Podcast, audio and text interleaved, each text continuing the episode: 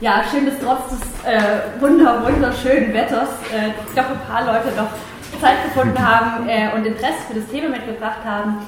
Das ist der letzte Teil der Respect Words äh, Vortragsreihe. Es gab ja vor ein paar Wochen schon das mehrtägige Seminar, auch mit Vorträgen zum, zu den Themen Rassismus, wie berichten über Islam und Muslime beispielsweise. Zum Thema Antiziganismus gab es einen Vortrag. Und wir freuen uns, dass jetzt äh, heute als letzter Gast in der Reihe Florian Eisheuer äh, aus Berlin tatsächlich extra angereist ist. Ähm, Jan und ich äh, organisieren diese Reihe und wir freuen uns, dass äh, wir jetzt mit dem Vortrag über Antisemitismus und Rassismus und äh, etwas, was ich jetzt einfach mal ganz salopp rechte Medienstrategien oder Kommunikationsstrategien nenne, aber das, äh, da lasse ich mich dann gerne gleich korrigieren, ähm, dass das jetzt noch den Abschluss bildet. Florian Eisseyer hat Politik und Ethnologie studiert in Heidelberg und ist zurzeit Doktorand am Zentrum für Antisemitismusforschung. Und er ist seit Jahren schon mit Vorträgen und Workshops zu den Themen Antisemitismus, Rassismus und Verschwörungstheorien unterwegs und war in der Funktion unter anderem auch bei den Internationalen Wochen gegen Rassismus in Freiburg schon im März eingeladen und hat da zu, zu Verschwörungstheorien tatsächlich gesprochen. Genau. Und ähm, bisschen anders zugeschnitten, aber mit sicherlich auch mit Überschneidungen. Äh, ja hören wir den Vortrag jetzt. Vielen Dank fürs Kommen. Vielen Dank für die Einladung, vielen Dank für euer und ihr Erscheinen. Ich freue mich sehr, dass ich nach weniger als zwei Monaten schon wieder in Heidel, äh, nicht in Heidelberg, Verzeihung. Himmels Willen! Das gibt es gleich Minuspunkte. In Freiburg bin. Meine Güte, jetzt, jetzt muss ich mich aber um die Sympathien jetzt erst recht bemühen. Puh dass ich nach nicht mal zwei Monaten wieder in Freiburg bin und ähm, hier nochmal was erzählen kann, was vielleicht für einige schon bekannt ist. Also vielleicht haben einige von Ihnen und euch schon was über die Politik des Dog Whistling gehört. Vielleicht ist es für manche neu. Denen, die das Konzept schon kennen, hoffe ich, dass ich zumindest mit ein paar Beispielen nochmals ganz illustrieren kann, wie das aktuell in Diskursen dann auch verwendet wird als Kommunikationsstrategie. Ja, so bezeichne ich das nämlich auch. Sprache ist eine Waffe. Das ist das wahrscheinlich meist zitierte, äh, der wahrscheinlich meist zitierte Ausspruch von Tucholsky. Wer von euch kennt Ganz kurz. Gar nicht mal so viele. Ich dachte, es wären mehr. Wer von euch, äh, ich, ich duze jetzt auch einfach ganz dreist, wer von euch weiß denn, wie der Ausspruch weitergeht? Sprache ist eine Waffe. Es ist ein bisschen fies, es ist fast wie, wie, wie so ein Seminar. Eigentlich geht es nämlich weiter mit Sprache ist eine Waffe, haltet sie scharf. Diese Sprache ist eine Waffe ist meiner Meinung nach das nicht nur das meist zitierte, nach meinem Empfinden, sondern auch das am meisten missverstandenste Zitat von Tucholsky. Meistens wird es verwendet, Sprache ist eine Waffe im Sinne von, sei vorsichtig mit dem, was du sagst, sie könnte das andere verletzen. Er plädiert aber im Endeffekt dafür, äh, Sprache auch als Waffe scharf zu halten, um entsprechend dann auch äh, im politischen Raum vor allem interagieren zu können und äh, seine Diskrepanzen, Diskussionen ausfechten zu können. Also Tucholsky plädierte für einen möglichst präzisen Sprachgebrauch. Ja, heute in meinem Vortrag geht es um das genaue Gegenteil. Heute geht es nämlich darum, dass äh, Sprache, bestimmte Begriffe äh, absichtlich unpräzise verwendet werden, beziehungsweise wenn man die Möglichkeit hat, präzise Begriffe zu verwenden, die unpräzisen vorgezogen werden um dadurch bei bestimmten, bei einem bestimmten Zielpublikum bestimmte äh, Ideen zu evozieren. Ähm, Sprache bzw. sprachliche Tricks als wichtiges Instrument der Politik und der politischen Auseinandersetzung sind spätestens seit Viktor Klemperers LTI äh, ein großes Thema. LTI stand für Lingua Tertii Imperii, die Sprache des Dritten Reiches.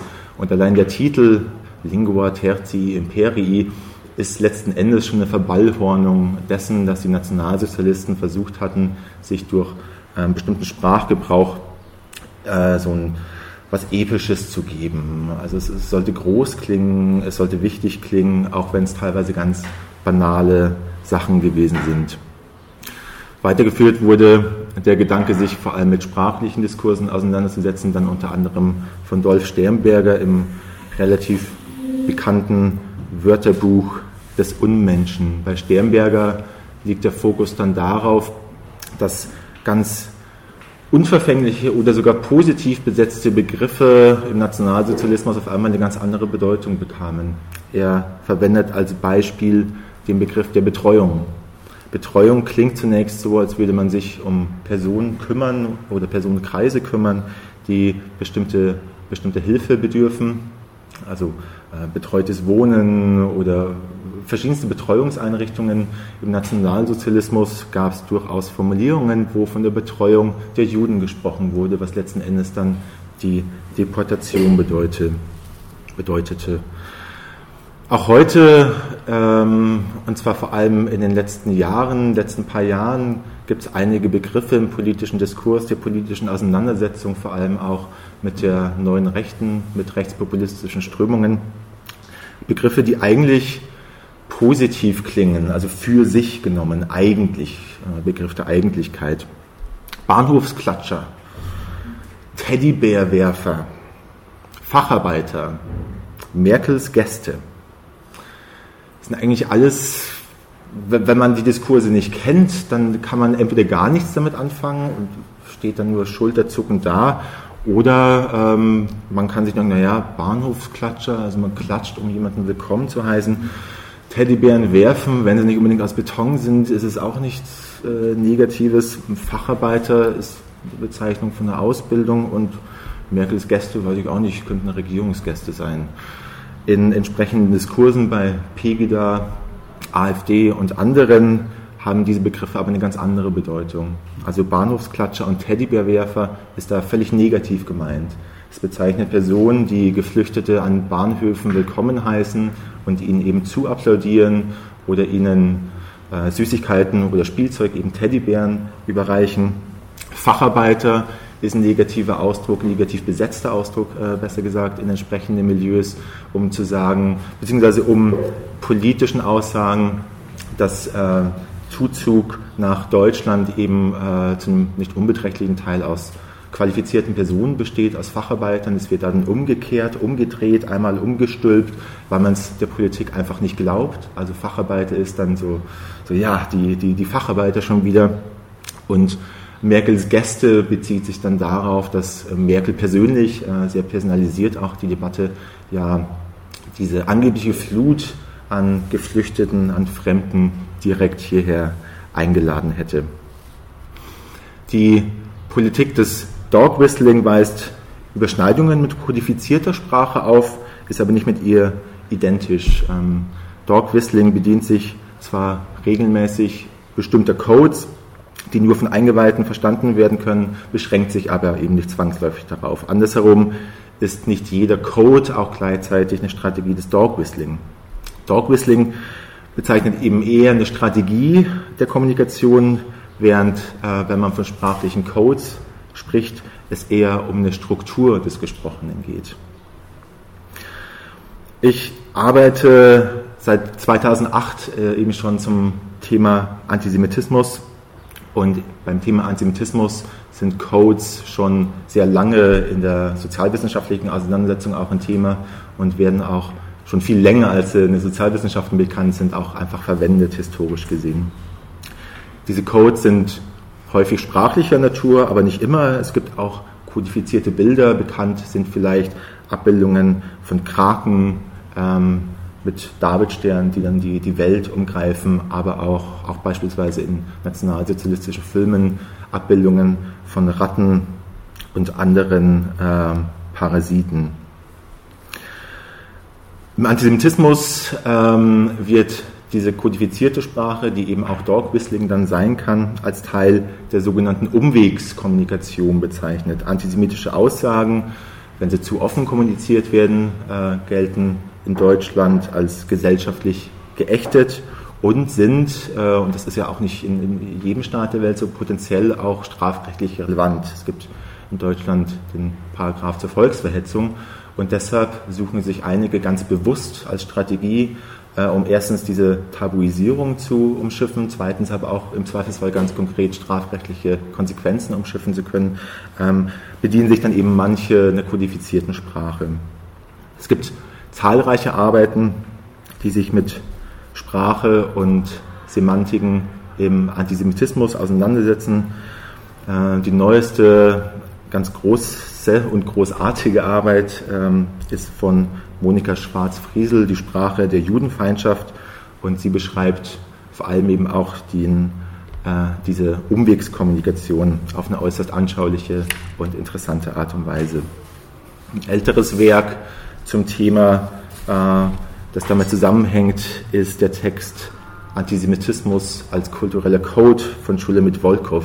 Und Volkov beschreibt hier die Codehaftigkeit des Antisemitismus, äh, nicht nur zeitgenössisch, sondern auch historisch ähm, in Deutschland. Und sie beschreibt auch, welche Effekte solche Codes auf erstens gesellschaftliche Problemwahrnehmungen haben, aber auch auf gesellschaftliche Auseinandersetzungen mit dem Thema Antisemitismus. Ähm, Antisemitismus als Ideologie und die sprachliche Repräsentation dieser Ideologie sind also ganz zwangsläufig zentrales Thema, wenn man sich mit Antisemitismus als solchem auseinandersetzt. Ganz besonders deutlich wurde mir dies, als ich äh, für die Amadeo Antonio Stiftung aus Berlin ein Projekt konzipiert und umgesetzt hatte. Es nannte sich Nichts gegen Juden. Das ist in Anlehnung an den klassischen Ausspruch, ich habe ja nichts gegen Juden, aber, und dann kommt irgendwas äh, Antisemitisches. Und da ging es um Folgendes. Wir hatten ähm, Monitoring von sozialen Netzwerken betrieben, äh, Twitter und Facebook vor allem, eigentlich ausschließlich, um ehrlich zu sein. Und äh, haben einfach mal gesammelt, was denn da so standardmäßig immer und immer wieder geäußert wird. Wir hatten dann auf die zehn häufigsten antisemitischen Äußerungen, äh, sind so Standardäußerungen, haben wir dann Standardantworten verfasst. Das mag zwar erstmal so ein bisschen traurig klingen, weil es ja viel schöner ist, wenn man tatsächlich individuell darauf eingeht. Allerdings gibt es in den, äh, in den Medienwissenschaften, den Kommunikationswissenschaften eben viel Auseinandersetzung damit, wie soziale Medien funktionieren und vor allem auch zur Schnelllebigkeit von sozialen Medien. Soll heißen, wenn jemand auf Facebook unter, um ein Beispiel zu nennen, ganz konkretes Beispiel, es war, ich glaube, vergangene Woche hatte ein deutscher Fernsehkoch es gewagt, ein Buch mit israelischen Rezepten herauszubringen. Die Folge war ein, wie man so schön sagt, ein Shitstorm, äh, also eine Flut von Negativkommentaren. Äh, ich weiß nicht, ob es Hunderte waren, zumindest aber Dutzende, ähm, in denen immer und immer wieder eben auch genau die gleichen Sachen äh, geäußert worden sind. Ich habe nichts gegen Juden, ich habe nur was gegen Zionisten. Zionismus ist sowas wie Faschismus. Araber sind doch auch Semiten. Ähm, und es waren immer, auch im Baukastenprinzip quasi wurde der Antisemitismus geäußert. Und ähm, genau so darauf antwortend, teilweise 30 Sekunden später, haben die Leute dann eben aus unserem Baukasten die entsprechenden Antworten gepostet. Das heißt, es gibt da was sehr Schnelles und statt erstmal sich lange hinzusetzen und was zu schreiben und dann ist es zwei Stunden später und man ist dann 50 Kommentare unter dem, den man eigentlich kommentieren möchte, kann damit schnell reagiert werden. Das ist nur mal so, um es zu erklären, worum es ging. Eine zweite Ebene war, dass wir, und da komme ich jetzt konkreter zu, zu, dieser, äh, zu dieser, dieser kodifizierten Sprache und Dog Whistling, dass wir einen Twitter-Bot programmiert hatten. Also nicht ich persönlich, sondern ganz äh, tolle Kolleginnen und Kollegen, die haben tolle Grafiken gemacht und eben auch ein Twitter-Bot. Also Bot ist quasi ein, im Internet ein Roboter, der automatisch Handlungen vollführt. Und dieser Twitter-Bot sollte auf antisemitische Tweets automatisch antworten. Das heißt, wenn jemand was geschrieben hat, Zionisten sind Faschisten, dann hat er von dem Bot eine Antwort bekommen, wie, du glaubst wirklich, dass Zionisten Faschisten sind? Und dann gab es ein kleines Bild mit einem kurzen Text. Und die Antworttexte waren sprachlich auch gehalten wie, wie ein Kommentar. Es war manchmal so ein bisschen pöbelig, äh, so ein bisschen schnippisch zumindest, nie beleidigend natürlich, sachlich korrekt, aber alles in der Sprache gehalten, die dem Kommentar entspricht. Leider wurde der, der Bot sehr schnell von Twitter gesperrt, trotz äh, vorheriger Zusagen, dass wir das machen können. Das heißt, das Ganze ist Vergangenheit, äh, aber in, äh, ich glaube, wir haben es nur 48 Stunden oder so durchgehalten, bis Twitter uns gesperrt hat. In diesen 48 Stunden konnte im deutschsprachigen Raum kaum jemand was Antisemitisches auf Twitter sagen, ohne von uns äh, so ein Antwortbildchen an den Latz geknallt zu bekommen. Wir hatten uns es einfacher vorgestellt, diesen Bot mit den entsprechenden Informationen zu füttern, als es dann war. Um diesen Bot nämlich aktivieren zu können, mussten wir ihn auf bestimmte Begriffe ansetzen, beziehungsweise bestimmte Begriffskombinationen. wir hatten für die Sammlung der Begriffe, ich glaube, eine Woche oder so eingeplant und es war bodenlos. Also wir hatten am Ende dann, ich habe leider die, die, die Begriffsliste gar nicht mehr gefunden. Ich glaube, man kann sagen, es waren deutlich mehr als 150 Begriffe und Begriffskombinationen. Und da ist mir nochmal bewusst geworden, wie, wie komplex die Thematik ist. Also was da für Codes verwendet werden, wie man auch ausschließen kann, dass es kein Code ist. Ähm, wie bestimmte Begriffe, die eigentlich unverfänglich sind, in Kombination mit anderen spätestens dann doch problematisch werden.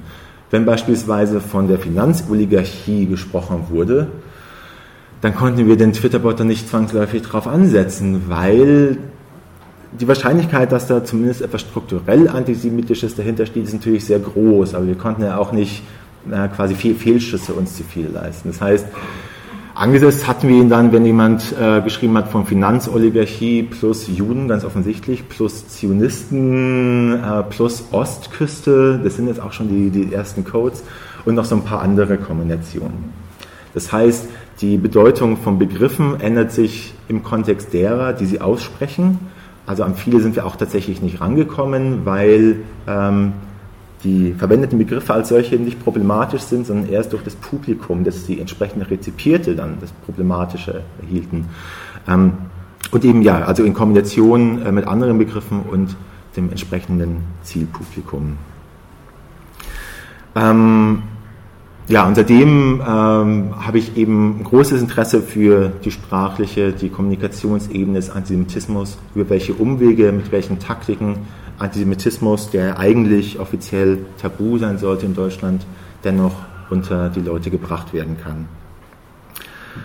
Ähm, für dieses Dog Whistling ähm, gibt es keine richtig umfangreiche Definition. Die meisten halt sind eigentlich ziemlich einfach gehalten. Man sagt nämlich Dog Whistling. Achso, ich, sollte vielleicht auch eindeutschen, fairerweise die Hundepfeife. Äh, wie auch im, im, Titel des Vortrags, die, die Hundepfeife. Ich, ich, werde, weil es in der Literatur meistens so gemacht wird, den englischen Begriff Dog Whistling verwenden.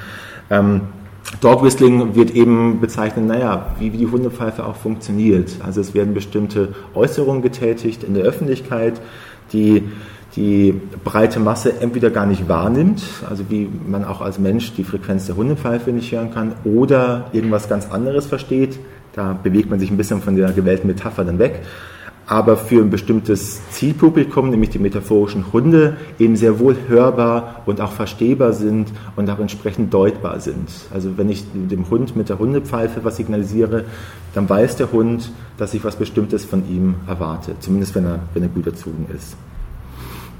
Also es gibt, ähm, wenn man sich dieser Strategie bedient, gibt es eben eine Bedeutung für die breite Masse, Masse äh, die entweder ein bisschen unverständlich ist äh, oder relativ unverfänglich ist und eine andere, sehr spezifische Bedeutung für ein ebenso spezifisches und meistens eben auch deutlich radikaleres Zielpublikum. Der Ursprung äh, des Dog Whistling, beziehungsweise der Bezeichnung Dog Whistling, also seit wann äh, das verwendet wird, um diese Strategie zu beschreiben, ist nicht so ganz klar. Also es wurde wohl äh, zunächst in der Umfrageforschung erkannt, quasi als Selbstkritik, dass Begriffe in bestimmten Fragestellungen dann bei den Befragten was ganz anderes, äh, ganz andere Bilder im Kopf produziert haben, als man eigentlich dachte oder als man eigentlich vorgesehen hatte. In kritischen Diskursen wurde der Begriff, und das ist sehr deutlich nachweisbar, äh, zunächst im größeren Umfang im Kontext der Southern Strategy von Richard Nixon ähm, verwendet, die Strategie des Südens. Da ging es letzten Endes darum, dass äh, weiße Christinnen der Südstaaten, deshalb eben die Southern Strategy dazu motiviert werden sollten, ähm, entsprechend im Sinne von Nixon zu wählen.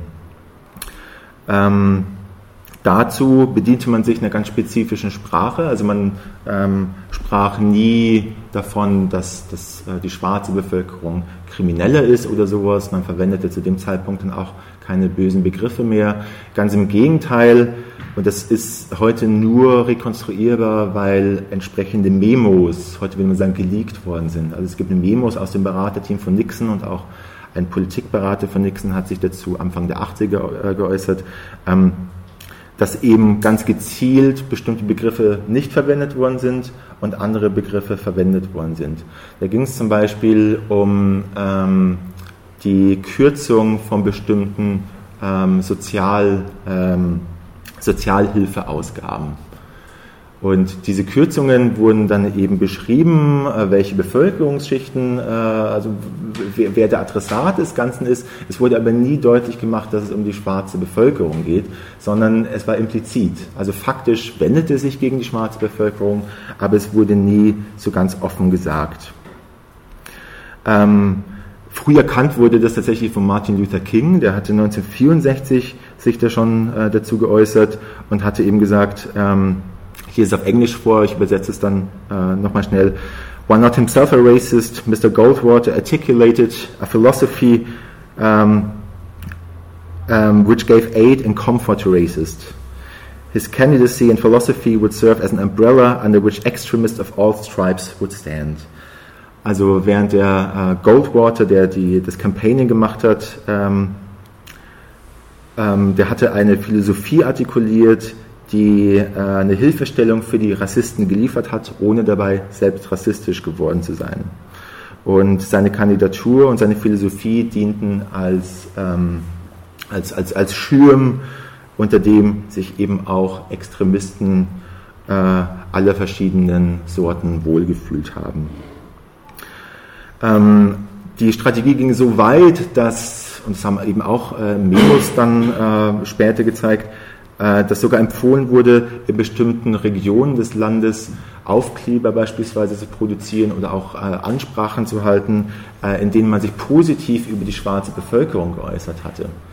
Nicht, weil man es wirklich gemeint hat, aber weil man sich dessen bewusst war, dass man, falls es Vorwürfe des Rassismus geben sollte, man genau auf diese Fälle verweisen kann.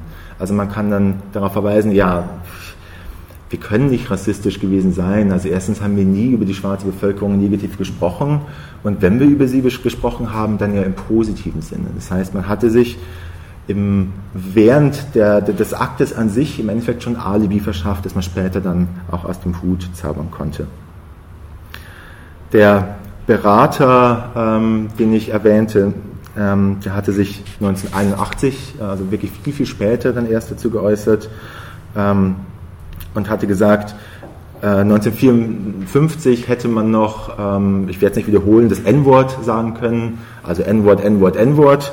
Ähm, das geht jetzt 1968 nicht mehr. Bei 1968 you can't say N-Word that hurts you, it backfires. Also 1968 kann man diesen Begriff nicht mehr verwenden, weil das, das fällt auf einen zurück. Das gibt nur negative Publicity. Stattdessen soll man lieber davon sprechen, dass bestimmte äh, Steuern verändert werden sollen, dass Social Welfare, also der Sozialstaat, sich umstrukturieren soll, dass das Schulwesen, also aus welchen, ähm, wie heißen in Deutschland, die Schulsprengelzusammensetzung und so weiter, was dann ganz praktische Effekte hatte äh, auf die schwarze Bevölkerung, aber eben nicht so offensichtlich, dass man sie dafür angreifen konnte. Das Zielpublikum, nämlich die äh, weiße christliche Bevölkerung des Südens, hat es aber sehr wohl richtig verstanden. Also richtig im Sinne von Nixon, hat auch entsprechend gewählt. Später wurde dann die Politik des Dog Whistling, also da wurde es eben auch zum ersten Mal massiv als Dog Whistling bezeichnet und entsprechend kritisiert. Später in den 80ern wurde diese Politik auch von Ronald Reagan weitergeführt. Der sprach beispielsweise von Welfare Queens, also die Wohlfahrtsstaats, äh, lässt sich schlecht übersetzen, die Wohlfahrtsstaatsköniginnen oder so, Sozialhilfeköniginnen, so könnte man vielleicht sagen. Der beschreibt diese Sozialhilfeköniginnen, dass sie sich Sozialhilfe erschleichen, gleichzeitig aber mit dem Cadillac durch die Gegend brausen. Kommt einigen vielleicht bekannt vor. Ähm, auch heute gibt es Gerede sowohl an Stammtischen als auch in Parteien von den Sozialhilfeempfängern, auch also ich wohne in Berliner Köln, die dann in der Köln vor ein Jobcenter ähm, mit dem dicken Mercedes abgeholt werden. Und äh, ganz unabhängig davon, ob das überhaupt, ob diese Fälle überhaupt existieren oder nicht, ähm, die Bilder, die dadurch in entsprechenden Köpfen evoziert werden, sind natürlich die von einem ähm, arabisch, türkisch, was muslimisch, was auch immer markierten äh, Neuköllner oder Neuköllnerin. Heute gibt es, beziehungsweise heute trudeln sie jetzt nach und nach ein, auch entsprechende Analysen zu Trump, äh, was nicht groß überrascht, der allerdings meist äh, deutlich weniger subtil vorgeht als die US-Präsidenten vor ihm. Auch aus Australien gibt es viele Beispiele. Warum ist mir nicht so wirklich bekannt? Da gibt es in den Sozialwissenschaften, Politikwissenschaft ganz, ganz viele Aufsätze, beispielsweise zur Politik des ehemaligen Premiers Tony Abbott, ähm, die sich beispielsweise damit auseinandersetzen, und das ist für mich das extremste Beispiel für die Unverfänglichkeit eines Begriffes, äh, nämlich in dem Fall der Begriff der Family, der Familie. Also Tony Abbott hatte damals während des Wahlkampfes, aber dann auch während seiner Amtszeit immer und immer wieder den Begriff der Familie bemüht, hatte dann auch beschrieben, äh, was Familie ist, aber nie konkret genug, äh, um tatsächlich daran zumindest eine radikale Kritik üben zu können. Dennoch hat er es auf eine Art und Weise gemacht, dass bei entsprechenden Hörerinnen und Hörern bei dem Wort Familie, also meistens christlichem Publikum, dann eben Mama, also christliche Mama, christlicher Papa, am besten drei Kinder. Die Eltern sind natürlich verheiratet, äh, sind nicht geschieden und halt klassisches, traditionelles Familienbild. In Australien, äh, was ich besonders spannend fand, ähm, heute geht es ja um Dog Whistling als Strategie der, der neuen Rechten oder der Rechtspopulisten. Dog Whistling findet aber tatsächlich überall statt. Äh, kodifizierte Sprache genauso ähm, und auch nicht immer um irgendwelche ähm, Dinge wie Antisemitismus oder Rassismus zu verschleiern, sonst ist tatsächlich auch äh, in bestimmten Subkulturen, in bestimmten Milieus ein Mittel der Kommunikation. Insider-Gags äh, wären auch ein Beispiel für was, was ja dann auch nur der Adressat verstehen kann. In Australien ähm, wurde beispielsweise auch die Labour Party untersucht, also die, die eher linksmittige Partei, die beispielsweise von Australians First sprach, also Australier zuerst. Und da wurde auch ähm, in Kauf genommen, kann man unterstellen, dass mit diesem Australians First bei nicht unbeträchtlichen Teil der Bevölkerung eben weiße Australier erstmal ähm, äh, ähm, im, im, Kopf äh, als Bild entstanden sind und nicht das multikulturelle Australien, geschweige denn die, ähm, das Aboriginal Australia. Also wir sehen, Dog Whistling als Strategie wird schon seit einigen Jahrzehnten beschrieben. Wie lange Dog Whistling als Strategie verwendet wird, lässt sich tatsächlich nicht nachweisen. Wahrscheinlich kann man da äh, sehr, sehr weit in der Geschichte zurückgehen. Was hoffentlich klar ist, ist, dass Dog Whistling scheinbar sehr attraktiv ist. Also in sämtlichen Zusammenhängen und für die verschiedensten Zwecke wird die Hundepfeife bemüht. Dog Whistling hat nämlich bestimmte Vorteile für jene, die die Hundepfeife dann äh, in die Hundepfeife pusten. Das erste ist, es kann ganz einfach eine breitere Masse angesprochen und mobilisiert werden. Und zwar sowohl, wie gesagt, Kontext heute ist Rechtspopulismus, sowohl bürgerlich-konservative Milieus als auch ähm, radikalere, rassistischere, antisemitischere Milieus. Ein zweiter Vorteil ist, der zur Attraktivität dieser Strategie beiträgt, dass durch Dog Whistling äh, die Grenzen quasi nicht, eigentlich werden sie gar nicht verschoben, aber die Grenzen können übertreten werden, die Grenzen des Sagbaren können übertreten werden, ohne dass man sie wirklich übertritt. Also es ist, das eigentlich Unsagbare kann dennoch gesagt werden, ohne den gesellschaftlich akzeptierten Rahmen dabei zu überschreiten. Ein dritter und der wichtigste Punkt, vor allem in der kritischen Auseinandersetzung mit dieser Strategie, ist etwas, und auch hier entschuldige ich mich wieder für das Englische, was sich im Englischen plausible deniability nennt. Also die plausible, die glaubwürdige Möglichkeit, etwas weit von sich zu weisen, etwas zu leugnen.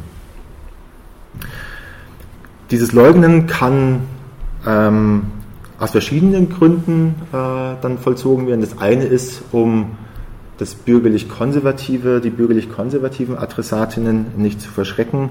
Zweitens kann es aber auch aus juristischen Gründen erfolgen. Ich werde dafür auch noch, ich habe drei Beispiele, die ich so ein bisschen ausbreite und eins davon geht dann auch ins Juristische. Das Problem ist hierbei, dass tatsächlich die Intentionalität ganz, ganz selten nachweisbar ist. Also man hat nicht immer das Glück wie, wie äh, bei äh, Nixon und der Southern Strategy, dass dann auf einmal irgendwelche Dokumente auftauchen, die tatsächlich ganz klar das als, als Strategie dann auch belegen können, sondern meistens äh, ist es nicht der Fall, beziehungsweise eigentlich, eigentlich ist es fast, fast nie der Fall. Es war einfach ein historischer äh, Glücksgriff. Das heißt, dass es absichtlich gemacht wurde, dass die AfD, um die es hier auch gehen wird, absichtlich sich auf eine bestimmte Art und Weise äußert, um gezielt die, äh, das radikalere Spektrum, auch das neonazistische Spektrum anzusprechen, ist im Endeffekt nicht, ähm, wie soll ich sagen, nicht, nicht, bis, nicht bis zum letzten Schritt nachweisbar.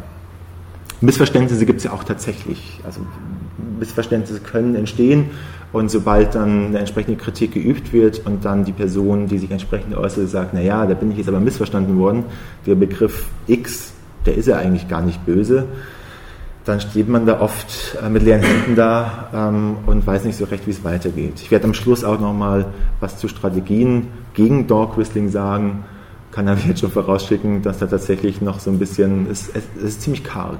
Also die, die Gegenstrategien dazu sind äh, noch nicht so ausgereift, wie sie sein könnten und sollten. Ja, das sind die Vorteile jetzt äh, für die Personen, die das Ganze anwenden.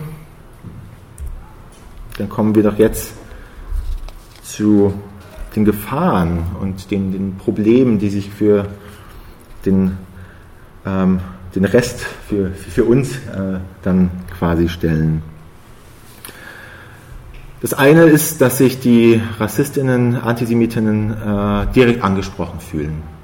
Also selbst wenn sie nur ein Beiprodukt sind, selbst wenn Dinge geäußert werden, die eben auch das bürgerlich-konservative Milieu ansprechen sollen, fühlen sich äh, Leute aus entsprechenden radikaleren Milieus direkt angesprochen. Die haben das Gefühl, da sagt mal einer genau das, was ich mir die ganze Zeit dachte und fühlt sich entsprechend bestärkt. Also aus einer randständigen Position äh, fühlt man sich dann auf einmal so, als würde es äh, eine, eine, viel größere Masse geben, als gäbe es da sogar tatsächlich auf einmal eine Partei, die nicht dahin dümpelt wie die NPD, sondern eine Partei, der bestimmte Chancen zurechnet, die sich eben ganz genau, genau in diesem Sinne auch äußert. Es hat einen Mobilisierungseffekt, der zum Problem werden kann. Das zweite ist der appellative Charakter. Das soll heißen, es ist, ist ein Appell. Da funktioniert auch die Hundepfeife als Metapher sehr gut, weil die Hundepfeife ist auch ein Appell an den Hund, nämlich, ich weiß nicht, ich habe keinen Hund, aber was eine komm her oder, oder setz dich, ich weiß nicht, welche Befehle es da gibt, aber man möchte was von dem Hund und der Hund versteht es und der Hund reagiert dann darauf, auf diesen Appell durch diese Frequenz, die eben nur er als Hund dann auch verstehen kann.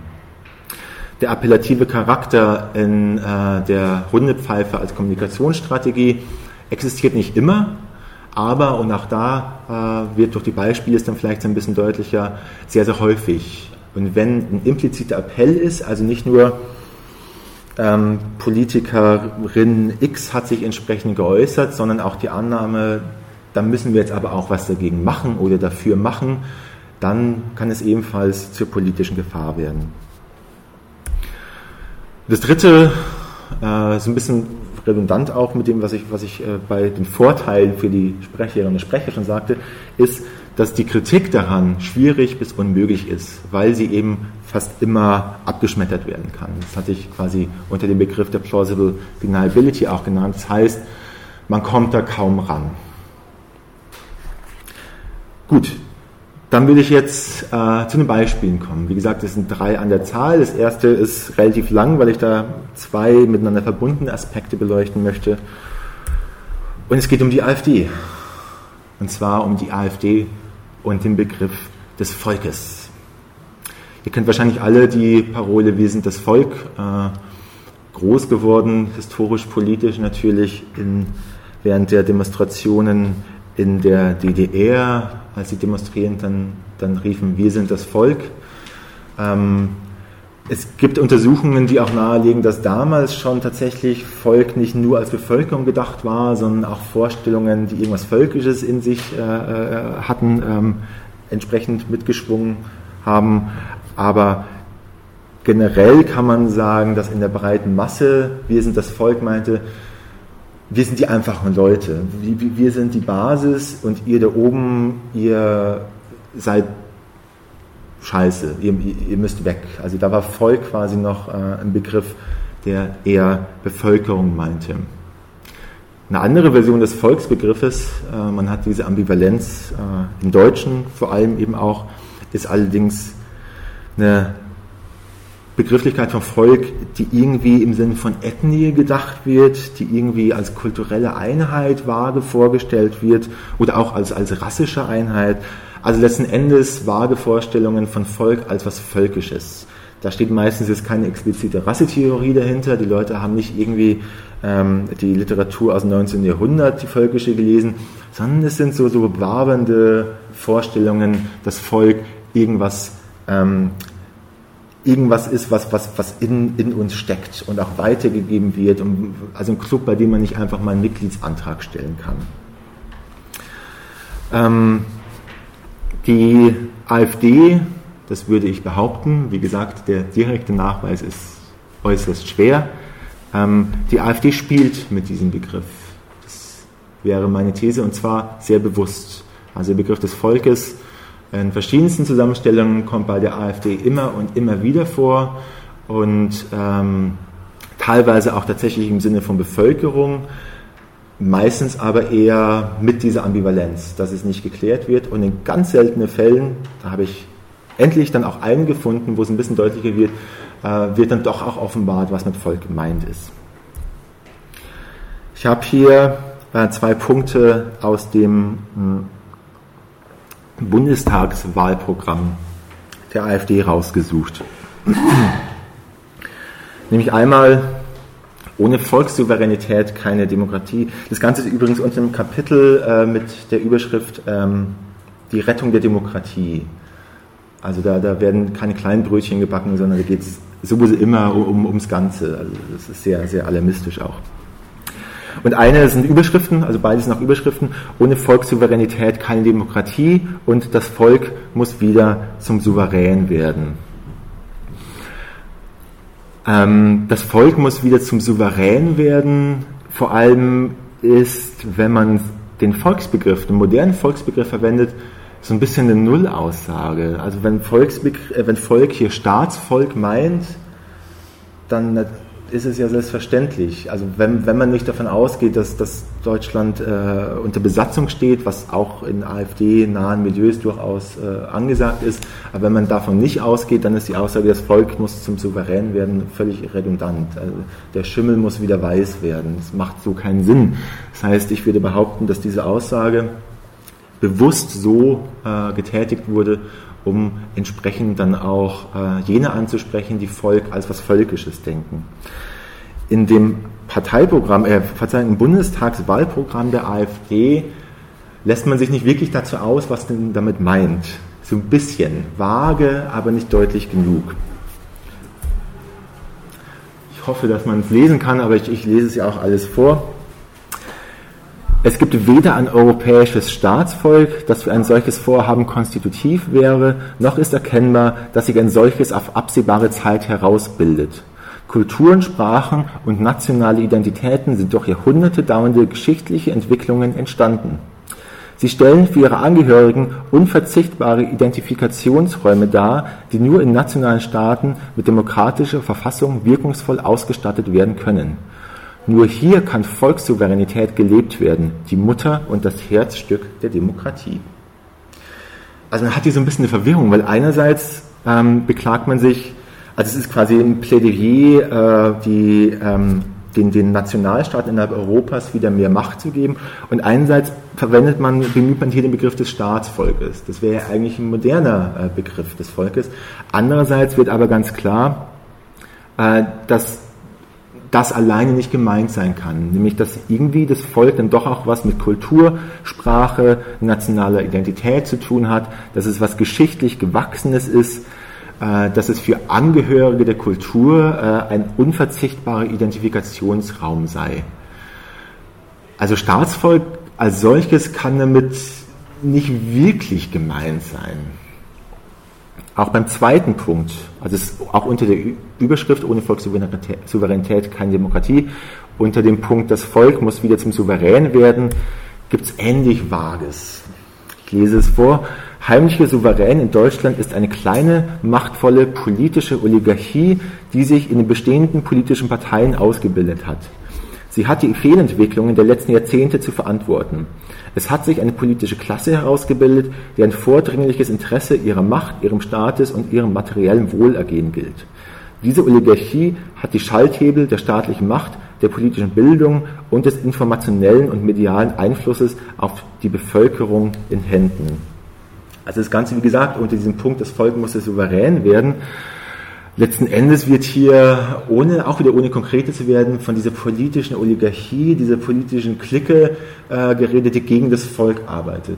Und wenn man jetzt zugrunde legt, dass das Volk hier eben dann potenziell doch auch völkisch gedacht wird und die politische Oligarchie ähm, durch ähm, die Bildung und das Informationelle, das wäre dann quasi nett umschrieben die Lügenpresse, gegen das Volk vorgeht, wie gesagt, dieses Volk nur völkisch gedacht ist, dann hat es ja eigentlich fast schon was wie, nicht unbedingt wie Rasseverräter, es muss ja nicht biologisch gedacht werden, aber Volksverräter in dem völkischen Sinne. Also die völkischen Deutschen werden dann durch diese politische Klasse verraten. Der Ausweg daraus ist natürlich ganz offensichtlich, so glaubt man es zumindest, die AfD zu wählen. Dass dieses Gerede von wir sind das Volk durchaus problematische Implikationen hat, hat sogar Angela Merkel auch erkannt. Angela Merkel hatte sich mal geäußert äh, in einem Interview, nicht in einem Interview, äh, hatte sich mal geäußert öffentlich, es gibt keine Rechtfertigung, dass sich kleine Gruppen aus unserer Gesellschaft anmaßen zu definieren, wer das Volk ist. Das Volk ist jeder, der in diesem Lande lebt. Ähm, also zum ersten Satz zu definieren, was das Volk ist, finde ich ja spannend, weil das Problem ist ja gerade, dass sie es nicht wirklich definieren, dass sie es vage genug lassen, in Andeutungen belassen, damit ein bestimmtes Potenzial von Wählerinnen und Wählern es eben völkisch versteht. Aber gut, es sei ihr verziehen. Der zweite Satz äh, ist ja sehr schön. Das Volk ist jeder, der in diesem Lande lebt. Das ist ein ganz unproblematischer und auch auf den Punkt gebrachter moderner Begriff des Volkes. Während man in der Parteispitze der AfD und in den beratenden Gremien, wenn es darum ging, das Bundestagswahlprogramm zu gestalten, äh, sehr bedacht darauf war, die entsprechenden Worte zu wählen. Man hatte auch eine gute Vorlaufzeit, da sitzen ja auch kluge Köpfe, ähm, muss man tatsächlich auch sagen. Ähm, Gab es eine Reaktion hierauf, bei der ich mir dann denke, das war vielleicht ein Schnellschuss. Also was die Merkel da geäußert hatte, äh, da ging denen so die Hutschnur hoch, äh, dass man da dann schnell einfach ein Statement rausgegeben hat. Und das ist das Statement, das ich vorhin meinte, das so deutlich ist, was mit Volk gemeint ist bei der AfD wie sonst selten. Es ist Frauke Petri, das, ähm, die hatte zu dem Statement von Merkel ganz bewusst Folgendes gesagt. Nunmehr enthüllt sie, also Merkel, das Programm, das sie mit der Grenzöffnung verfolgt, zur Gänze. Sie will den Souverän ausdünnen und allmählich abschaffen. Für sie ist das deutsche Volk keine kulturelle Größe mit Eigenart und Tradition, sondern eine zufällige Ansammlung von Menschen auf einem bestimmten Territorium. Da habe ich mich gefreut, weil das ist das deutlichste Statement aus der Führungsebene der AfD. Äh, vielleicht ein ganz kurzer Einwurf nochmal äh, zur Strategie des Dog Whistling, auch kodifizierter, äh, kodierter Sprache ist ganz interessant. Also je höher man in der Hierarchie von solchen Strukturen, Parteien meistens, müssen aber nicht nur Parteien sein, geht, desto gewählter und desto klüger sind die Aussagen und desto besser funktioniert die Sache mit der Plausible Deniability. Wenn man ähm, Aussagen von irgendwelchen, weiß ich nicht, Kreistagskandidatinnen äh, auf Facebook der AfD sich anschaut, die sind dann nicht ganz so schlau. Also da geht es auch öfter wirklich in die Richtung, dass ganz klar rausposaunt wird, das Volk irgendwie was Kulturelles und was Vererbtes und sonst was ist, da ist es nicht so wirklich selten. Aber in der Parteiführung sowas zu haben, ja, das ist ein, ähm, eine Seltenheit gewesen. Das eine ist wieder der Begriff des Souveräns, der spielt da immer eine Rolle. Und der Souverän ist ja das deutsche Volk. Also souverän, und wir erinnern uns, die Souveränität muss wiederhergestellt werden. souverän ist das deutsche Volk. Und das deutsche Volk, so kann man zumindest implizit herauslesen, weil sie ja Merkel vorwirft, genau dies nicht zu tun, das deutsche Volk scheint dann für Petri eben eine kulturelle Größe mit Eigenart und Tradition zu sein. Und nicht der Umstand, dass äh, jeder, der hier lebt und einen deutschen Pass hat, eben auch das deutsche Volk ist. Also was wir hier haben, ist äh, ein Volksbegriff, der, ich möchte nicht sagen völkisch, weil dazu müssten noch so ein paar Aspekte dazukommen, äh, ist aber zumindest in die Richtung geht, zumindest eine deutlich offene Flanke hat und auf jeden Fall nichts mit dem modernen Volksbegriff mehr zu tun hat.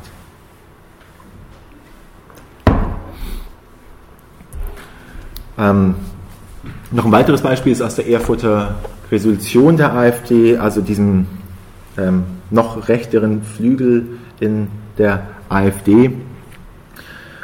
Da äh, hieß es dann, ähm, dass die Mitglieder die AfD verstehen als Bewegung unseres Volkes gegen die Gesellschaftsexperimente der letzten Jahre. In Klammern Gender Mainstreaming, Multikulturalismus, Erziehungsbeliebigkeit. Und als Widerstandsbewegung gegen die weitere Aushöhlung der Souveränität und der Identität Deutschlands wenn wir das kombinieren mit der Erkenntnis, dass in der AfD eben es doch ein völkisches im Zweifelsfall Verständnis äh, äh, geben könnte, dann ähm, haben wir auf einmal eine Widerstandsbewegung des völkisch gedachten deutschen Volkes, ähm, das seine Souveränität als völkisches Volk wiedererlangen möchte und sich gemeinsam als dieses Volk dann gegen Dinge wie Multikulturalismus und so weiter stemmt. Wenn man ähm, diesen ganzen Kontext nicht hat, dann ist da viel, zwar viel Pathos dabei und klar auch Nationalismus, also Identität Deutschlands und so weiter, finde ich jetzt nicht so, so, wahnsinnig progressiv, aber es ist nicht halb so problematisch, ähm, als wenn man tatsächlich das Ganze in diesem Kontext dann auch betrachten kann. Noch eigentlich fast schon absurder wird das Ganze, da äh, lügt quasi die Überschrift so ein bisschen, weil der Thor von Wallstein äh, ist kein AfD-Mitglied, sondern Thor von Wallstein bewegt sich im Umfeld der neuen rechten Zeitschrift Sezession. Und der hatte eben ein Buch äh, geschrieben, Wir Deutsche sind das Volk. Also auch wie das, was ich vorhin meinte, das ist, wenn das als, ähm, als, als Staatsvolk gedacht ist, ist es eine völlig, völlige Nullaussage. Das ist so redundant. Wir Deutsche sind das Volk. Ja, Natürlich sind die deutschen Staatsbürger das Staatsvolk Deutschlands. Wer, wer, wer denn sonst? Das macht also eigentlich, eigentlich überhaupt keinen Sinn. Bei Thor von Wallstein, das hatte ich in äh, meinem Vortrag im äh, März relativ äh, umfangreich ausgeführt, geht es eben dann auch darum, dass er, der ist Staatsrechtler, also der ist, der ist ein Jurist, der hatte in der Vergangenheit auch äh, Holocaustleugner wie Fred Leuchter verteidigt und der argumentiert eben, dass es aktuell einen Notstand gäbe, der einen Widerstand des deutschen Volkes nach Paragraph 20 rechtfertige. Und er spekuliert sogar, dass dieser Widerstand nicht nur gerechtfertigt äh, sei, sondern auch geboten sei. Und bei ihm wird auch mindestens im Subtext klar, dass das deutsche Volk, das sich dann erheben darf und auch soll und beispielsweise Flüchtlingsunterkünfte sabotieren darf, indem die Heizung äh, sabotiert wird, Wasserleitungen zerschnitten werden, ähm, dass hier also das deutsche Volk als irgendwie völkische Einheit sich erheben darf und sollte gegen diese Flüchtlingsströme, die sogenannten. Dieses relativ paranoide Denken, dass man äh, als, als, äh, als Deutscher, auch hier wieder dann quasi äh, irgendwie völkisch, kulturell gedacht, als Deutscher verdrängt wird, ähm, ausgetauscht werden soll, ist relativ verbreitet. Ich habe hier ähm, ein Tweet von Beatrix von Storch.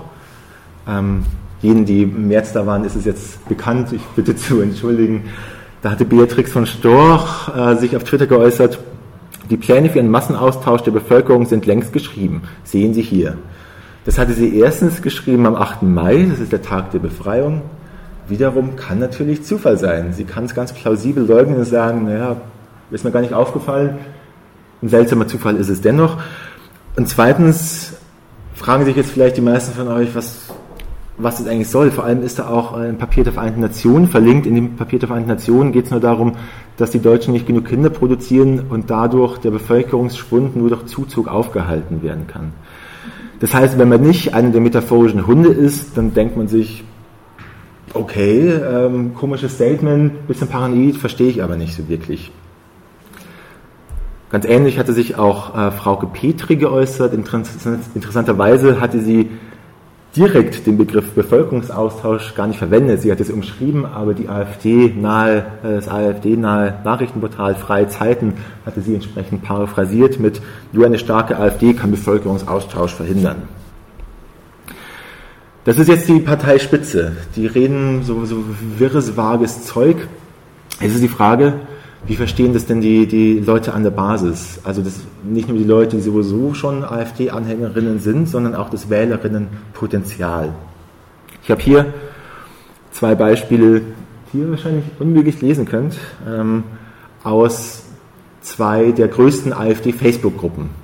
Das ist wirklich so, so Basis, wie es nur gerade geht. Ich lese es mal vor, wenn es mir überhaupt selbst gelingt. Ein Mike W. schreibt in äh, der Gruppe AfD 51 Prozent, das ist unser Ziel. Äh, es sind Siedler, so bezeichnet es die EU intern. Das Flüchtlingsdrama ist eine Riesenlüge und ja, sie sollen sich mit uns vermischen und uns Bio-Europäer auf lange Sicht für immer auslöschen durch Vermischung. Diese Frau weiß, was sie tut und sie tut, ist sie doch der Liebling der Zionistenloge Bnei Brit. Ähm, also an der AfD-Basis gibt es eben das Narrativ, dass es eine jüdische Weltverschwörung gäbe, äh, angeführt von äh, großen jüdischen Persönlichkeiten, historisch und aktuell, um das deutsche Volk auszutauschen. Und das war auch äh, eine Reaktion, da wurde nämlich wieder das Statement von Petri diskutiert und das war eine direkte Reaktion darauf. Also die Annahme, der Bevölkerungsaustausch würde von, von jüdischen Kreisen gesteuert werden. Obwohl Petri und auch Van Storch das ja nie explizit gesagt haben. Die haben in die Hundepfeife gepustet und haben zumindest in Kauf genommen, wie gesagt, Intentionalität, schwer nachweisbar, haben zumindest in Kauf genommen, dass es so verstanden wird. Ein Michael B. hat ebenfalls ganz ähnlich verstanden. In Deutschland kannst du Frauen aus ihrem Haus entführen, fesseln, ins Auto sperren und weiter frei rumlaufen.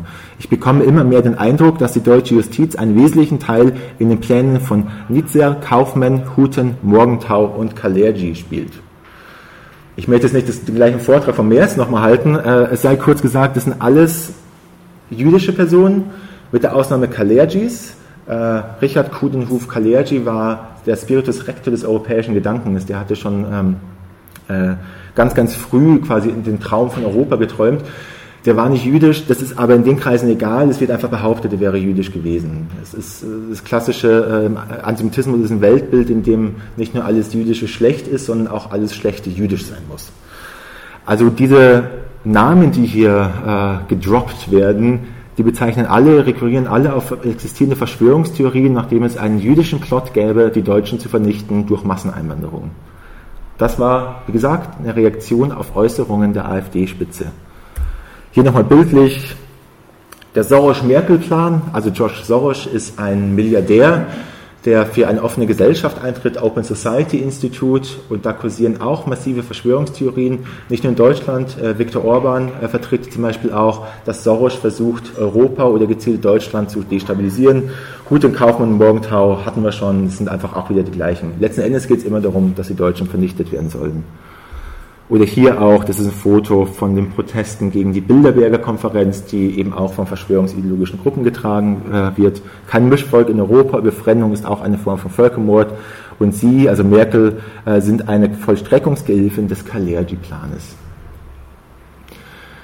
Ja, natürlich, also bis in dem Fall zumindest, in den anderen Fällen ist es nachweisbar, dass diese Äußerungen getätigt worden sind als direkte Reaktion auf die Dog Whistle der AfD-Führung. Das ist eine direkte Reaktion, das kann man hier nicht nachweisen. Ich weiß nicht, ob die Person, die das Schild gebastelt hat, äh, vorher den Tweet von Storch gelesen hat oder die Äußerung äh, von, von Petri. Klar ist aber, dass solche Leute sich natürlich angesprochen fühlen. Also dieses Gerede vom Bevölkerungsaustausch in entsprechenden Diskussionsforen, da ging es da ging's eigentlich nur so zu. Äh, da waren sich alle einig, Mensch, endlich sagt es auch mal unsere zukünftige Chefin. Endlich, endlich wird es mal artikuliert. Wozu das Ganze führen kann, ist beispielsweise auch sowas. Burkhard Bangert ähm, ist der war, ist der Kopf einer rechtsterroristischen Vereinigung, die vor, Wochen aus, vor einigen Wochen ausgehoben äh, wurde. Der schreibt auch, lest mal bitte den Huten Kaufmann, Morgenthau und Nizza äh, die äh, Pläne.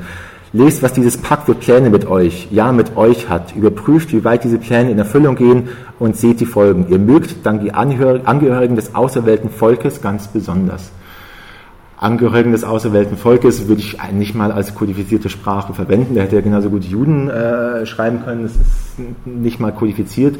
Ähm, klar ist, nicht klar ist, ob sich Bangert auch bestätigt gefühlt hat durch die AfD. Er hat ab und zu mal Sympathien über die AfD geäußert. Ich hatte ihn lange Zeit beobachtet, bevor es die Razzien gab.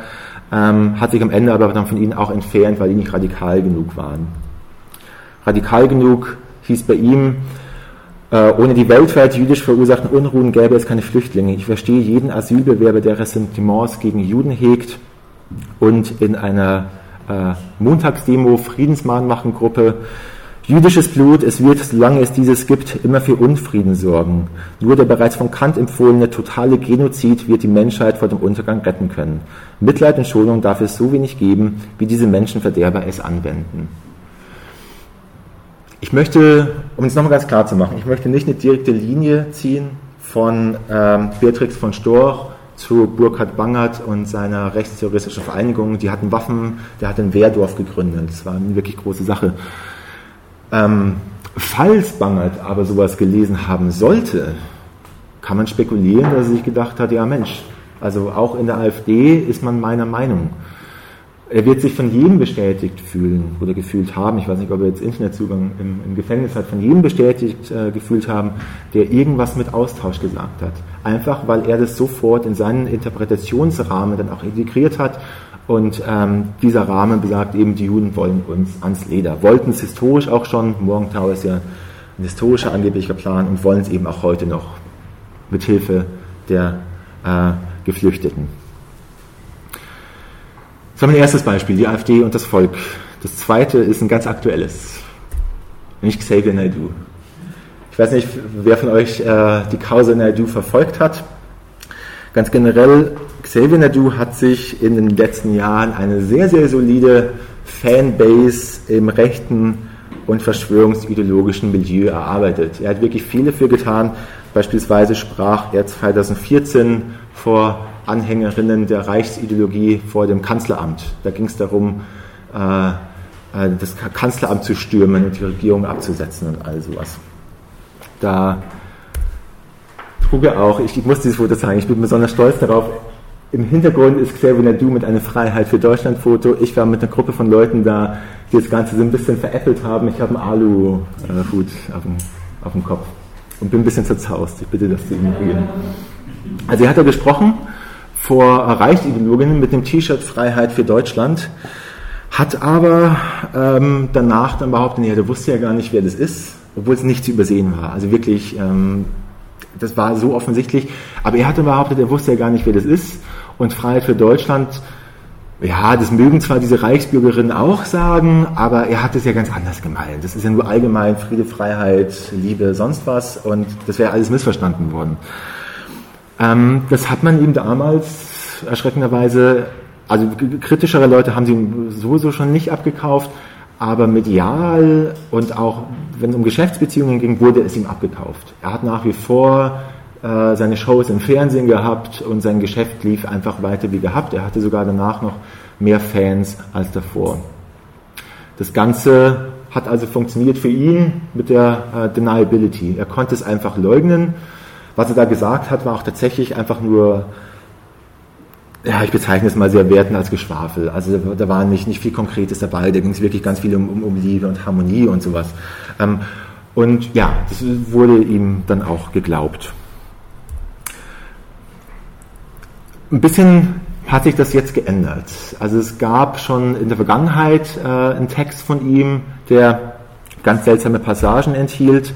Ich lese mal vor aus dem Song Raus aus dem Reichstag. Wie die Jungs von der Keinherzbank, äh, soll wohl eine Verarschung von Commerzbank sein, von der Keinherzbank, die mit, äh, mit unserer Kohle zocken. Ihr wart sehr, sehr böse, steht bepisst in euren Socken. Baron Totschild gibt den Ton an und er scheißt auf euch Gockel. Der Schmock ist ein Fuchs und ihr seid nur Trottel. abgesehen von der Qualität der, der Reimkunst, ist hier natürlich ganz offensichtlich, also Baron Rothschild ist natürlich Rothschild. Und Rothschild als, als zentrale Figur einer jeden antisemitischen Weltverschwörung ähm, kann man natürlich schwer leugnen. Er hat es trotzdem getan. Er hat trotzdem gesagt, das ist ja alles gar nicht so gemeint. Ähm, selbst wenn dann später noch der Schmock, also Schmock ist ein Begriff aus dem Jiddischen, Jiddischen ist eine, eine, eine Beschimpfung, ähm, als schlauer Fuchs äh, wurden im historischen Antisemitismus heute nicht mehr so gängig Jüdinnen und Juden auch bezeichnet. Ähm, und es ganz, ist ganz klar, es sind natürlich problematische. Also die Totschilds möchte man eigentlich nicht, äh, der, der scheißt nämlich auf uns und ähm, die, ähm, der Schmock macht uns alle zum, zum, zum Trottel, also hält uns alle für, für Idioten oder macht uns zu Idioten. Hier hat es noch geklappt tatsächlich. Jetzt sieht es ein bisschen anders aus. Sein letzter Song, der laut Böhmermann definitiv nicht antisemitisch ist. Ich weiß nicht, wer von euch das gesehen hat, die, äh, das Antwortvideo. Der Song Marionetten beinhaltet Zeilen wie Wie lange noch wollt ihr Marionetten sein? Seht ihr nicht, ihr seid nur Steigbügelhalter. Merkt ihr nicht, ihr steht bald ganz allein. Für eure Puppenspieler seid ihr nur Sachverwalter. Auch hier wieder für Leute, die keinen antisemitischen Hintergrund haben. Steigbügelhalter, Puppenspieler äh, ist jetzt nicht so wahnsinnig viel. Aber er spricht damit natürlich ein bestimmtes Publikum auch wieder an oder lässt zumindest zu, dass es gelesen wird. Der Puppenspieler ist ein klassisches Bild des Antisemitismus. Ich habe auf der nächsten Folie, glaube ich, auch historische Bilder, wo es genau darum geht. Die Marionette, also auch die Marionette auch, ein klassisches Bild des Antisemitismus. Ähm, äh, die, die jüdische Weltverschwörung, die kontrolliert die PolitikerInnen und Medien und sonst was, dirigiert, kontrolliert, was auch immer. Steigbügelhalter äh, ist auch ein Begriff, der äh, im NS gerne verwendet wurde. Und so geht es dann auch weiter. Alles nur peinlich und so, äh, was nennt sich, und sowas nennt sich dann Volksvertreter. Teile eures Volkes nennt man schon Hoch- bzw. Volksverräter. Alles wird vergeben, wenn ihr einsichtig seid, sonst sorgt der wütende Bauer mit der Forke dafür, dass ihr einsichtig seid. Ähm, also hier ist natürlich interessant der Volksverräter.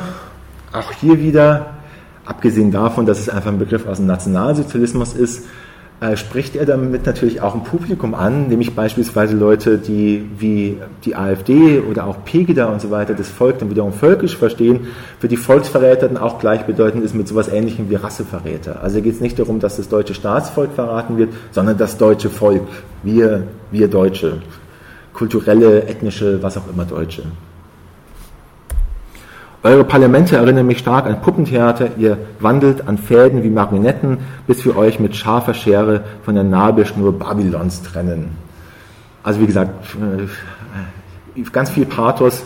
Die Bilder hatte ich schon angesprochen, ist auch wieder die Marionette, äh, das Puppentheater, wo er eben auch mit der Hundepfeife dann entsprechenden Empfängern, Empfängerinnen bestimmtes Material liefert. Und hier ist auch sehr schön der appellative Charakter zu erkennen. Also das hatten wir vorher schon bei der AfD mit dem großen Austausch. Das kann man nicht einfach hinnehmen. Da muss man was machen. Das ist ein impliziter Appell. Und hier natürlich auch. Äh, bis wir euch mit scharfer Schere von der Nabelschnur Babylons trennen. Wer das wir ist, ist mir nicht klar, ob es die Söhne Mannheim sein sollen oder wir, das Volk dann. Und es ist natürlich ganz klar, dass es entsprechend verstanden werden kann. Hier sind ähm, die bereits erwähnten historischen Bilder, die allesamt stammen aus Zeitschriften aus dem Nationalsozialismus oder kurz davor.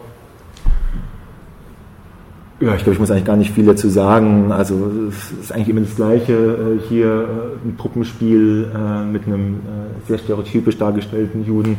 Hier auch. Hier ist nochmal so dieser Effekt von hinter den Kulissen. Ist auch eine ganz beliebte Formulierung. Hinter den Kulissen der Macht zum Beispiel. So was, was man gerne sagt.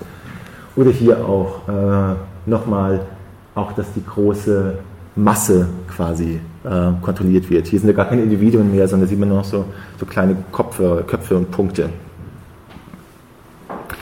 Ja, das Ganze ähm, sei, so hatte er sich dann im Nachgang, als es ein bisschen Kritik gab, das Ganze sei ein reines Missverständnis natürlich. Bei dem Text handle es sich um eine, so sagt er, eine zugespitzte Zustandsbeschreibung gesellschaftlicher Strömungen, bewusst überzeichnet. Er bezieht sich dann auf die Freiheit der Kunst und so weiter. Der lange Rede, kurze Sinn, äh, er hat wirklich lange geredet dazu. Im Endeffekt kommt dabei raus, ja, das haben Leute missverstanden, die es missverstanden wollen und das könne man ihm doch wohl unmöglich anlasten. Ja, wie ging das Ganze für ihn aus? Kann man noch nicht sagen. Das ist noch so ein bisschen im Laufen, würde ich sagen. Er hat ein paar Aufträge verloren, also auch größere Aufträge von, äh, ich glaube, Radio Bremen war es. Dann hätte er der Host sein sollen bei einer größeren Veranstaltung, wurde er auch ausgeladen. Ich glaube, da kommt noch auch mehr. Also dieses Mal hat es mit der Deniability, mit dem Leugnen nicht ganz so gut geklappt. Er hat einen ordentlichen Dämpferer bekommen und auch medial wird das Ganze viel, viel breiter diskutiert. Also während es früher eher so ein Nischenzeitungen waren oder eine ganz kurze Meldung dann bei Spiegel Online oder so, ähm, wird jetzt Naidu eigentlich sehr, sehr breit thematisiert. Ob es ihm wirklich geschadet hat, kann man nicht sagen. Ich habe hier mal mit dem Social Media Tool die Like-Zahlen seiner Facebook-Seite mir angeguckt, beziehungsweise deren Entwicklung. Also wie aussagekräftig das ist, muss man natürlich ein bisschen vorsichtig sein. Like-Zahlen sind nicht alles. Äh, was man hier aber sieht, ist, ähm, man hat hier den 23. April, 30. April, 7. Mai und dementsprechend dann äh, 14. Mai. Das Album erschien am 21.04. Also quasi ganz kurz hier vor, da ist noch keine Veränderung, der hat äh, Likes verloren, relativ konstant und dann auf einmal geht es nach oben.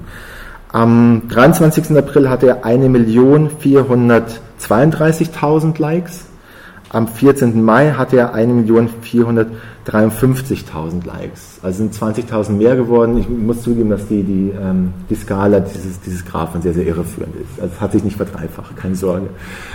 Ähm, er hat 20.000 dazu gewonnen in ähm, zwei Wochen, in drei Wochen, was bei einer Zahl von fast eineinhalb Millionen Likes nicht so wahnsinnig viel ist. Ähm, man kann natürlich auch nicht äh, in die Kristallkugel schauen und, und äh, sehen, wie viele Likes er bekommen hätte ohne diese antisemitisch äh, kodifizierten Dog-Whistling-Sachen. Was man sagen kann, ist, dass er zumindest keine Likes eingebüßt hat. Drittes und letztes Beispiel. Jürgen Elsässer. Ich weiß nicht, wie bekannt Elsässer ist. Jürgen Elsässer ist ein ehemals linker Publizist, der vor allem in den 90er Jahren aktiv war und da auch sich ganz massiv gegen Antisemitismus ausgesprochen hat. Also er war damals auch einer der Vordenker ist immer so ein blöder Begriff, aber er war eine sehr zentrale Figur auch in der äh, äh antideutschen linken Szene.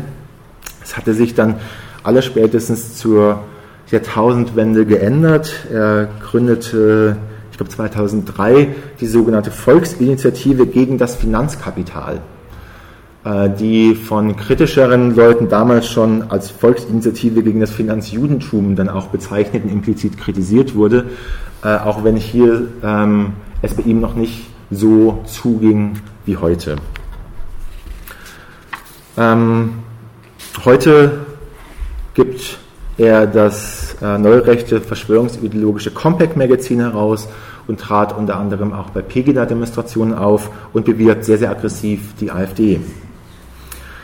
Äh, Elsässer hatte sich, hat auch ganz, ganz viel solche Sachen gesagt. Ich habe diese Beispiele rausgesucht, weil sie juristisch relevant wurden. Ich lese mal vor. Ich trinke erst einen Schluck. Moment. Das eine Prozent ist die internationale Finanzoligarchie, die die 99 Prozent, darunter Arbeiter, Arbeitslose, Elende und auch viele Unternehmen und Firmen in ihrer Zinsschlinge erwürgt und erdrosselt haben. Fehlt da, glaube ich. Ähm ich lese es mal weiter und dann gehe ich darauf ein. Das Verbrechen hat Anschrift und Telefonnummer. Er bedient sich dabei Brecht. Das nehme ich ihm auch besonders übel. Das Verbrechen hat Anschrift und Telefonnummer und man kann doch durchaus auch einige Namen nennen. Wer gehört denn zu dieser Finanzoligarchie? Die Herren Rockefeller, Rothschild, Soros, Rodokowski, das englische Königshaus und das saudische Königshaus. Und warum soll es Antisemitismus sein, wenn man darüber spricht, diese winzig kleine Schicht von Geldaristokraten die Federal Reserve benutzen, um die ganze Welt ins Chaos zu stürzen. Am Schluss, am Schluss glauben die an keinen Gott, an kein Allah und an keinen Jahwe. Die huldigen nur dem einen Götzen, dem kalten Mammon. Das hat er übrigens auch gesagt bei so einer Montags-, verschwörungsideologischen Montagsmahnwache in Berlin. Auch hier ist es wieder stark kodifiziert. Also die internationale Finanzoligarchie, könnte auch was sein, was es nicht antisemitisch verschwörungsideologisch gemeint ist. die Zinsschlinge ja, erinnert schon so ein bisschen an die, ans 25-Punkte-Programm der NSDAP, aber ähm, er sagt ja nicht Zinsknechtschaft. Also vielleicht ist der Begriff ja wirklich einfach nur von ihm. Ich spiele jetzt quasi mal den, den äh, Advocatus Diaboli und, und, und tue so, als würde ich ihm wohlwollend seine Aussagen interpretieren wollen, um einfach mal diese, dieses Leugnen dann äh, zu veranschaulichen. Ja, und dass er hier äh, Rockefeller, Rothschild, Soros, Rodorkowski nennt. Äh, Rockefeller äh, ist zwar nicht jüdisch, aber irgendwie spielt er auch eine wichtige Rolle im Antisemitismus, also dem wird auch teilweise eine jüdische Identität angedichtet. Ja, man muss ja auch diesen Namen nennen dürfen. Man muss ja Ross und Reiter nennen. Und er nennt hier auch das englische Königshaus und das saudische Königshaus. Er nennt ja nicht nur Juden. Kann also irgendwie auch gar nicht antisemitisch gemeint sein. Und dass es nicht antisemitisch gemeint sein kann, dagegen verwehrt er sich ja auch ganz persönlich. Er sagt ja schon, äh, warum soll es antisemitisch sein, ist eine rhetorische Frage. Seine Antwort äh, darauf ist natürlich, nee, es ist ja gar nicht antisemitisch. Die beiden wichtigsten Institutionen, sagte er in einem anderen Zusammenhang 2013, die beiden wichtigsten Institutionen für die Zerstörung von Kontinentaleuropa sind in der Hand von Goldman Sachs, die eben auch wieder als jüdische Bank wahrgenommen werden und die Europa zerstören. Also auch hier wieder so ein Alarmismus und auch wieder äh, sehr groß, äh, hoch, äh, groß gestapelt. Es geht um die Zerstörung, um, um Vernichtung. Das ist relativ, ja, einigermaßen schlau formuliert. Es war zumindest schlau genug formuliert, wie äh, tragischerweise dann irgendwann mal klar wurde. Ähm, Jutta Dittfurt wurde zur Kulturzeit eingeladen, um über diese Montagsmahnwachen zu berichten. Ich habe den ganzen Kontext, äh, weil der Satz, um den es mir geht, und so aus dem Zusammenhang gerissen ist. Ich lese aber nur mal diesen zentralen Satz vor, den sie über Elsässer geäußert hatte. Dann gibt es, eben neben den anderen, dann gibt es Jürgen Elsässer, der mal Kommunist war und heute glühender Antisemit und Schwulenfeind ist und sein Magazin Compact. Das war's schon. Ähm, das hatte sie über Elsässer gesagt. Glühender Antisemit und Schwulenfeind. Das als Schwulenfeind bezeichnen wird, fand Elsässer vielleicht nicht so schlimm. Er hat zumindest nicht dagegen geklagt. Gegen den glühenden Antisemiten hat Elsässer geklagt. Das Ganze ging, um es kurz zu machen, nicht gut aus für Dittfurt. Elsässer hat gewonnen. Das Landgericht München I hatte das Urteil relativ umfangreich begründet. Der zentrale Satz ist, die zulässige Klage ist begründet, da es den Kläger in seinem allgemeinen Persönlichkeitsrecht verletzt, dass die Beklagte ihn am 17.04.2014 als glühenden Antisemiten bezeichnet hat und somit hat er auch einen Anspruch auf Unterlassung. Dittfurt hatte meiner Meinung nach vor Gericht völlig folgerichtig und schlau argumentiert, was auch durch die Antisemitismusforschung äh, gedeckt war. Sie trägt vor, dass äh, offen faschistische Kreise es kaum noch gibt, dass äh, der Antisemitismus eben heute sich über Umwege ausdrückt, Umwegskommunikation hatte ich es auch schon mehrmals genannt, dass mit Codes gearbeitet wird, äh, dass man nicht mehr von der jüdischen Weltverschwörung spricht, sondern von der Ostküste oder die FED, also die Federal Reserve kritisiert und dann aber nur oder auch jüdischen Namen nennt und so weiter und so fort. Für das Berufungsverfahren, das dann eben auch verloren hatte, äh, das ist hier aus dem Urteil des Berufungsverfahrens, gab es auch ein Gutachten von Monika Schwarz-Friesel. Die hatte ich einleitend anfangs äh, genannt, eine äh, Wissenschaftlerin, die sich mit der Sprache der Judenfeindschaft auseinandersetzt. Eine ganz großartige Arbeit. Sie hatte ebenfalls äh, auch wieder nach dem Stand der Forschung sich geäußert, äh, Elsassers Aussagen enthielten, Zitat, alle wesentlichen und typischen Kennzeichen des modernen Verbal-Antisemitismus in der Variante der Umwegkommunikation. Die Bezeichnung als Antisemit sei somit fachlich belegbar und durch eine wissenschaftliche Analyse der Äußerungen und kommunikativen Aktivitäten von Herrn Jürgen Elsässer als gerechtfertigt zu betrachten. Das Gericht hat es anders gesehen, das war ein Skandalurteil, das wurde auch international, auch in Israel, äh, mit, mit Fassungslosigkeit aufgenommen, nämlich durch die Urteilsbegründung. Also die Richterin sagte unter anderem, ein glühender Antisemit in Deutschland ist jemand, der mit Überzeugung sich antisemitisch äußert, würde ich auch so tragen, mit einer Überzeugung, die das Dritte Reich nicht verurteilt und ist nicht losgelöst von 1933 bis 1945 zu betrachten. Also für die Richterin geht Antisemitismus quasi erst mit Auschwitz los und darunter, darunter wird es nicht gemacht. Und so ging es dann auch weiter. Sie bezieht sich immer wieder darauf, dass quasi wer jemanden als Anti, wenn man als Antisemit bezeichnet wird, dann hat es immer was mit 33 bis 45 zu tun, mit Auschwitz, mit Gaskammern und so weiter. Und das wäre hier gar nicht gegeben. Außerdem, und das fand ich ganz besonders spannend, äh, äußerte die Richterin auch, muss ich ganz kurz suchen, ist ein bisschen länger, ich hoffe, ihr könnt mir folgen. Der Kläger beschäftigt sich, also es ist aus dem Urteil, der Kläger beschäftigt sich in der zitierten Rede. Und die zitierte Rede ist die mit dem saudischen Königshaus dann wieder zitiert eine Rede mit seiner Sicht auf die internationale Finanzoligarchie, das ist nicht in Anführungsstrichen hier die internationale Finanzoligarchie, äh, und nennt als Mitglieder neben dem englischen und saudischen Königshaus und Rockefeller auch die Namen Rothschild, Holokowski, also die hat den Namen auch falsch, sowie Soros, mit denen jüdische Bankiers, Unternehmer oder Investoren gemeint waren. Weder der von dem Kläger benutzte Begriff der Zinsschlinge noch seine Aussage, dass, Zitat, diese winzige kleine Schicht von Geldaristokraten die Federal Reserve benutzen, um die Welt ins Chaos zu stürzen, bezieht sich ausschließlich oder auch nur vorrangig auf Juden, was eine Wertung der Aussage als antisemitisch rechtfertigen könnte. Also im Endeffekt war ich da so ein bisschen daran erinnert, was ich ganz am Anfang gesagt hatte über die Southern Strategy der Nixon-Administration. Lasst uns mal so ein paar Statements raushauen, die sich positiv äh, über schwarze US-Amerikanerinnen äußern, damit wir im Zweifelsfall dann darauf verweisen können. Auch wieder hier, er scheint ja klagefreudig zu sein, muss ich ganz klar sagen, ich weiß nicht, ob Elsässer es gemacht hat. Ich weiß, ich kann es nicht nachweisen. Das ist genau das Problem. Ich kann nicht nachweisen, ob Elsässer hier noch das englische Königshaus und das saudische mit reingenommen hat, um genau dann sowas wie hier vor Gericht auch erreichen zu können. Falls es getan haben sollte, war es ziemlich schlau und hat ganz offensichtlich auch funktioniert, weil Jutta Dittfurt ja dann auch entsprechend verurteilt wurde. Damit wäre ich mit den Beispielen am Ende und sage jetzt noch die wenigen äh, Dinge, die es im Moment gibt als Strategien gegen Dog. Ich muss dazu sagen, es gibt durchaus Strategien, die sich allerdings nicht auf, ähm, ich, ich, nehme an, hier sind keine führenden Politikerinnen und Politiker, falls doch, äh, freut mich, dass ihr hier seid. Viele Strategien beschäftigen sich damit, was sich tatsächlich im Großen in der Politik äh, ändern müsse. Also wie politisch kommuniziert wird, wie sich Angela Merkel in unserem Fall zu bestimmten Themen äußert, aber auch die Oppositionsparteien. Das habe ich mal so ein bisschen rausgelassen, weil es ja nicht, steht ja nicht in, in meiner Macht, was, ähm, was im Bundestag gesagt wird. Was in meiner Macht steht, ist primär den Ideologien als solchen äh, sich entgegenzustellen. Antisemitismus, Rassismus geht auch mit anderen, geht auch mit Homophobie äh, und anderen Dingen als Ideologien.